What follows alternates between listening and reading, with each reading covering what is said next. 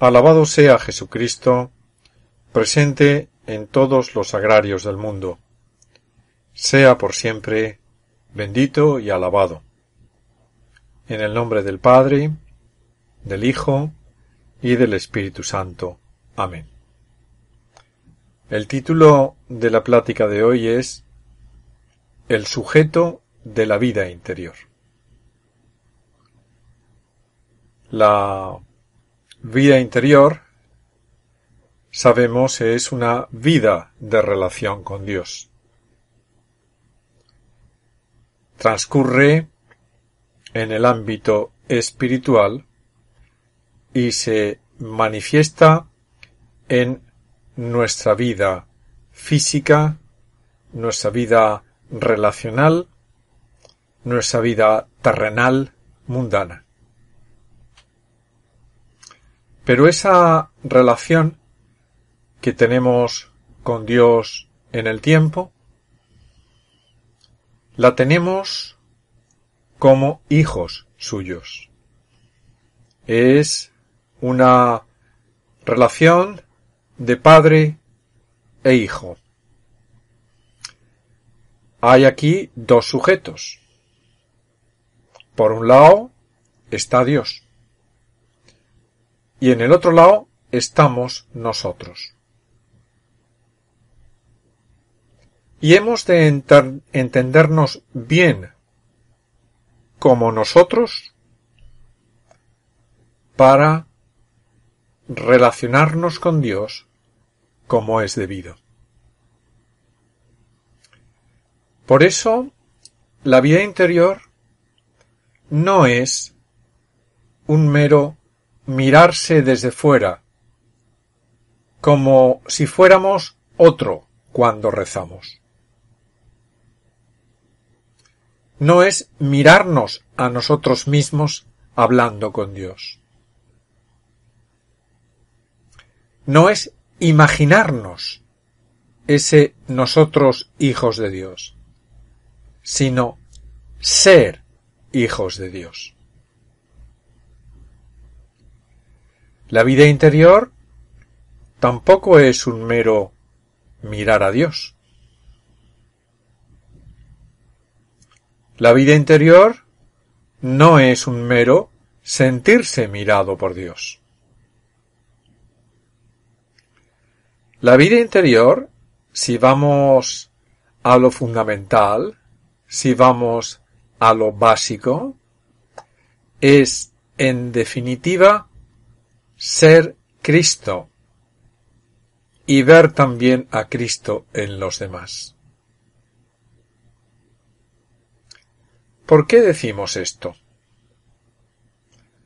Porque si la vida interior es relacionarnos con nuestro Padre Dios, nosotros somos hijos de Dios en Cristo. Y en ese conocimiento, en esa certeza, la vida interior es identificarnos con Cristo. Y ver también a Cristo en los demás, que también son hijos de Dios en Cristo. Si nos damos cuenta, en nuestra vida biológica, nosotros tenemos padres. Somos una, por decirlo de esta manera, una consecuencia genética de nuestros padres. Y en esta vida biológica nuestra, en esta vida mundana nuestra, en nuestra familia, nosotros tenemos hermanos porque tenemos padres. Aquí en la tierra, primero es la filiación. Y como consecuencia de esa filiación, se da la fraternidad. En nuestra familia tenemos hermanos porque somos hijos del mismo Padre y de la misma madre. En nuestra vida biológica, por tanto, primero es la filiación y después es la fraternidad. Pero en la vida espiritual no es así. En la vida espiritual es al revés. En la vida espiritual tenemos Padre porque somos hermanos en Cristo. Porque Cristo, su Hijo, se ha hecho como nosotros, para que nosotros, con Él, seamos hijos de Dios. Por eso, ser hijo de Dios implica ser, antes, hermano de Jesucristo.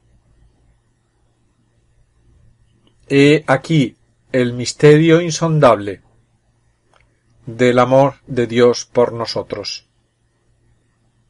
En eso consiste la redención del género humano por Jesucristo.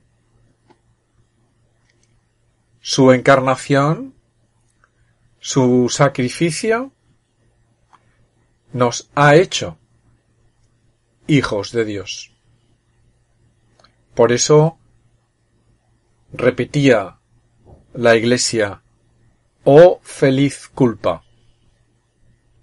oh feliz pecado original, que motivó la redención. Salimos ganando, porque en Cristo somos ahora hijos de Dios. El sujeto de la vida interior, por tanto, es Cristo. Ser Cristo. Ver a Cristo en los demás. En eso consiste, en definitiva, la vida interior. Bueno, pero ¿cómo podemos ser Cristo? ¿Cómo podemos hermanarnos con Cristo de manera consciente? Hay que tratarlo. Hay que conocerlo. Y así, amándolo, nos uniremos a Cristo.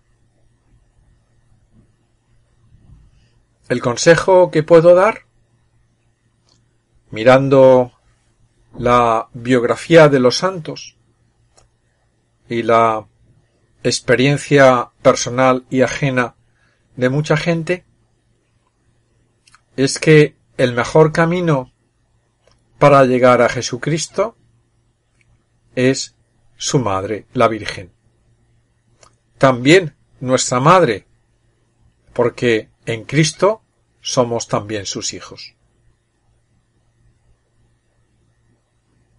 Nuestra madre, la Virgen, fue madre de Jesucristo durante todo el lapso de tiempo de su vida aquí en la tierra y después para toda la eternidad ya en el cielo. Y podemos con ella, con la Virgen, ir a conocer al Jesucristo que más nos, atraiga, al de los años que queramos. Pensemos, este es un juego, ¿no? Pensemos en nuestra vida todo el lapso de tiempo desde que nacimos hasta ahora. Y tratemos de descubrir ahí nuestro mejor yo. ¿Cuál es la edad de nuestro mejor yo? Hay quien puede, puede decir que su mejor yo pues es el momento de la primera comunión. O su mejor yo es el momento en el que descubrió su vocación o su mejor yo fue o es su momento de madurez humana y, y, racional, o sea, el momento en el que ha alcanzado pues eh, una mayor comprensión de lo que es la vida también teniendo en cuenta los fallos que nos han permitido aprender qué es eso de la vida. Pues una vez que hayamos concretado quién es ese mejor yo, los años que sean. Pongamos, por ejemplo, que ese mejor yo es ese yo cuando teníamos, por ejemplo, 12 años. Y vayamos a la Santísima Virgen. Y con ella vamos a conocer a Cristo a sus 12 años. Como sabemos, hay un pasaje en el Evangelio en el que el Cristo de 12 años es el protagonista. Es el pasaje de el niño Jesús perdido y hallado en el templo. Ahí Jesucristo tiene 12 años. Pues bien, nosotros con 12 años vamos a conocer a Jesucristo con 12 años, de la mano de la Virgen. Y vamos a hacernos su amigo. Vamos a amarle. Vamos a tratarle. Quien dice doce años dice otros años. Pero es un camino. Ir de la mano de la Santísima Virgen para conocer, tratar y enamorarnos de Jesucristo. Enamorarnos en el sentido espiritual. Ser amigos como Él nos dijo que era amigo nuestro. Ya no os llamo siervos, os llamo amigos, dijo Jesucristo a sus discípulos. Ya no estoy por encima de vosotros. Ya no soy Señor y vosotros siervos. Estamos todos en el mismo plano, somos amigos. Somos todos hermanos, nos quiere decir. Qué gran humildad de Jesucristo, que se ha hecho como nosotros para ser hermano nuestro, para elevarnos a una categoría que podemos decir que es divina. Así, leyendo, meditando la vida del Señor en el Evangelio y yendo siempre de la mano de la Santísima Virgen, podremos, iniciaremos ese camino de conocer, amar a Jesucristo, hacernos hermano suyo hasta, si es posible, identificarnos con Él. Y como Él, que somos nosotros, tratar así al Padre y tratar al Espíritu Santo. Tratamos a cada una de las personas de la Santísima Trinidad. Tratamos, en definitiva, a Dios, uno y trino. Podemos hacernos la pregunta nos gustaría conocer a Jesucristo en directo. Hay una expresión que se ha repetido, que han repetido muchísimos santos como jaculatoria. Señor, ansío, quiero ver tu rostro. Como diciendo, me gustaría estar en el cielo contigo, para verte, No sé si esa jaculatoria es muy propia para nuestro tiempo. Pero hay quienes dicen que quizá es un poco superflua. Porque conocer a Jesucristo en directo, por ejemplo, cuando estuvo aquí en la tierra, Hemos mencionado al Jesucristo de doce años, pero más sencillo es, porque tenemos más datos, mencionar al Jesucristo de la vida pública. Hagámonos como sus discípulos. Estemos con Él cuando realiza sus milagros, cuando predica. Recorramos con él el Vía Crucis, su pasión. ¿Dónde estaríamos nosotros? Pues puede ser que si somos una persona abierta, impulsiva, pues eso nos lleve a figurarnos en primera fila, ahí, delante, muy próximo al rostro de Cristo. Pero si no somos una persona impulsiva, somos más bien una persona tímida, retraída, pues quizá donde nos situaríamos sería en la parte de atrás. Como sintiéndonos con poco merecimiento para estar ahí delante con sus discípulos más próximos. Estaríamos a lo mejor en el fondo, y desde el fondo admirando y queriendo a Jesucristo, pero como viéndolo todo en la lejanía. Y volvemos a esa jaculatoria. Señor, quiero estar junto a ti. Quiero mirar tu rostro de cerca. ¿Qué respuesta nos daría el Señor? Pues a mucha gente le ha dado a entender la siguiente respuesta. Si quieres conocerme de cerca, aproxímate a mí, que yo estoy ahí presente en la Eucaristía.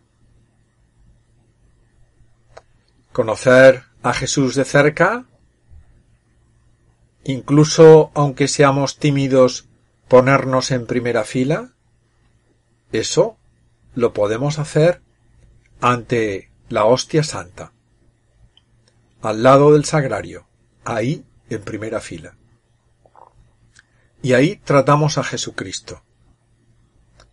Y ahí nos hacemos uno con Él. Nuestra alma se hace una con la suya. Nos identificamos con Cristo. Y esa, que es la consecuencia del enamoramiento, nos descubre como el Cristo aquí en la tierra que debemos de ser cada uno de nosotros. Así, nuestra vida interior es ser Cristo. Y como Cristo, tratar a Dios, al Padre y al Espíritu Santo. Y como Cristo, ver a los demás otros Cristos. Y amar al Cristo vivo en los demás que son hermanos nuestros. Esa es la caridad. Por eso, de alguna manera, el amor a Dios y el amor al prójimo es lo mismo. Amamos al mismo Cristo, siendo, en la medida de nuestras posibilidades también, el mismo Cristo que habla con su Padre Dios. Decíamos al principio el sujeto de la vida interior. Pues el sujeto de la vida interior es Cristo. No somos nosotros, o somos nosotros en Cristo. Y somos nosotros para los demás en Cristo también. Qué bueno sería que con la ayuda del Espíritu Santo consiguiésemos ese propósito. Tenemos lo que nos resta de vida para intentarlo. Te damos gracias, oh Dios Espíritu Santo, por las luces recibidas meditando estas reflexiones y te pedimos ayuda para sacar propósitos operativos de mejora como verdaderos hijos de Dios. Que así sea. Amén.